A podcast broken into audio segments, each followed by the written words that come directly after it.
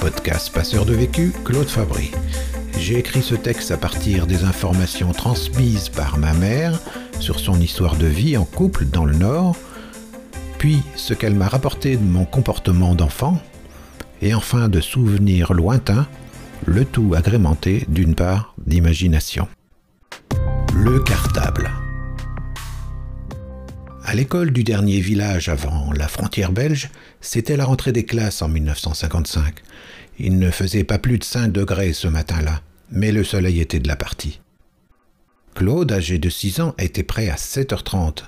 Habillé de neuf, le cartable marron posé sur la table, c'était convenu. Sa mère le conduirait par le chemin Bibi.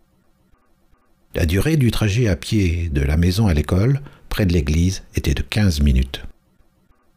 Ses parents, Robert le Rouquin et Raymond de la Parisienne, comme il disait au village, s'y étaient installés en principe pour six mois en 1947. Robert voulait se faire une place comme agent de dédouanement à la frontière. Raymond, son beau-père, dans le métier, lui avait dit Écoute, Bob, tu pourrais commencer par dédouaner les camions de moules en provenance de Hollande. Ce sera pas facile, mais si tout va bien, tu obtiendrais un agrément officiel pour t'installer. Le couple avait loué quelques pièces dans une maison, jouxtant la douane. Peu de meubles, pas d'eau courante, de WC, de salle de bain, ni de chauffage central.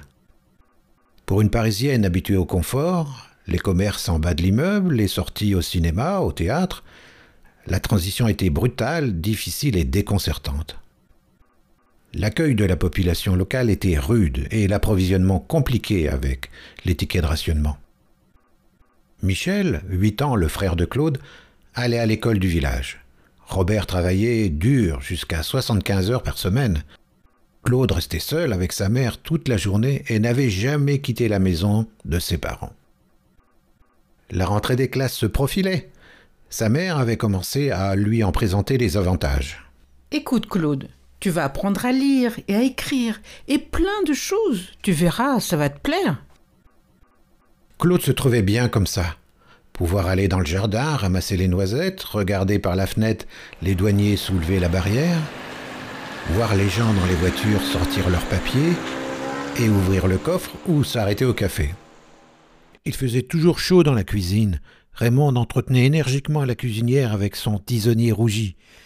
La cuisine servait de cabinet de toilette et le bac à zinc de baignoire. Elle disait Claude, il est tranquille. On lui donne un vieux réveil et il passe toute son après-midi à le démonter. Raymond emmenait ses deux fils avec une poussette jusqu'au Petit Mons, juste après la frontière pour faire les courses, rapporter du chocolat et du café pour la famille qu'elle faisait acheminer par les camions de passage. Un détour par la ferme Verdon permettait d'acheter des œufs. Robert se transformait en mécanicien pour entretenir la vieille Rosalie, achetée d'occasion, qui simplifiait la vie du couple et enchantait Michel et Claude. La Francine et Marie-Paul jouaient parfois dans le chemin avec Michel et Claude, mais ils n'aimaient pas leur moquerie. Parisien, tête de chien, parigot, tête de veau. Et puis en sortant de la maison, il y avait l'immense terrain de jeu tellement intéressant.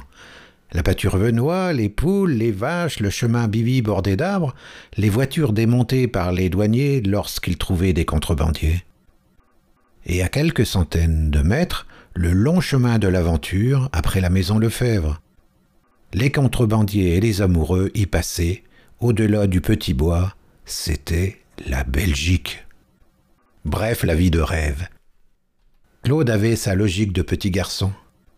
Pourquoi aller à l'école? Les parents pourraient me garder à la maison, m'apprendre à lire et à écrire. Je pourrais aussi les aider, entretenir les feux, réamorcer la pompe de la buanderie, tirer l'eau et aider à rentrer les seaux d'eau le soir, ramener le poêlé accroché sur la grille. Bref, tout allait bien, pourquoi changer?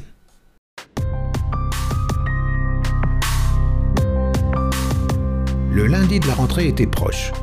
Claude décide que non, il n'ira pas à l'école. Il se sauverait. Les parents seraient bien obligés de le garder. Fin prêt, la mine renfrognée, sa mère lui annonce l'heure du départ. Bon, allez, mon garçon, maintenant on y va.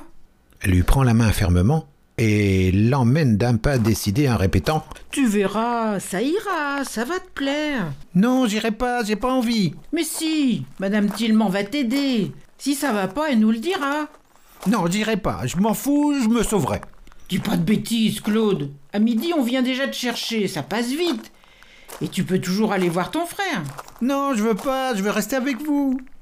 Alors ça, c'est pas possible. Tu dois aller à l'école. La colère et les larmes commençaient à monter. Tout d'un coup, au tiers du parcours avant le virage de la ferme Locoge, Claude lâche la main de sa mère et court du plus vite qu'il peut vers sa maison. Raymond se retourne brutalement, pose les mains sur ses hanches et crie Claude, reviens ici tout de suite. Mais trop tard. Il est à l'angle de la maison des Boulans et vient se réfugier dans la chambre, assis par terre.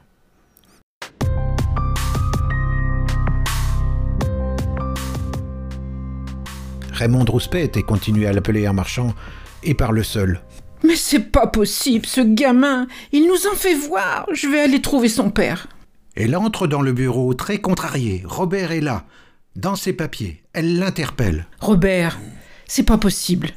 Il faut que tu viennes. Claude m'a lâché la main. Il est reparti à la maison en courant. J'ai rien pu faire. Viens voir. Quand Robert a le teint blême, c'est mauvais signe. Mieux vaut ne pas broncher. Bon alors Claude, cette fois pas d'histoire. Tu dois y aller. Le père Boulan va t'emmener tout de suite. Allez, prends ton cartable.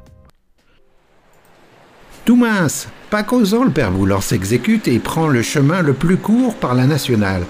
Il marche sur l'étroite bande de terre face aux voitures à l'aplomb du fossé. Claude se tait et prépare son coup.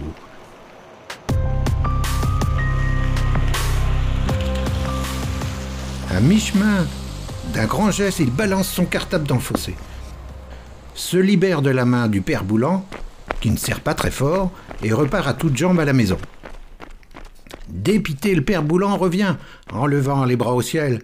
J'ai rien pu faire et le gamin s'est sauvé. Il court trop vite. Il a balancé ce cartable dans le fossé. Robert, cette fois, prend le coup de sang. Il entre dans la chambre, puis, sans rien dire, saisit fermement la main de Claude, qui n'emmène pas large, et l'emmène à grandes enjambées à l'école, sans cartable. Au retour, il amorcera prudemment la descente pour euh, récupérer le cartable mouillé par le ruisseau. Claude ne pouvait pas lutter. La scène ne se reproduisit plus. Tout compte fait, même si l'école, l'armée ou la pension ne lui ont pas vraiment plu, les bénéfices retirés par l'apprentissage, la vie en communauté sont quand même les meilleurs atouts pour progresser et s'adapter à la vie.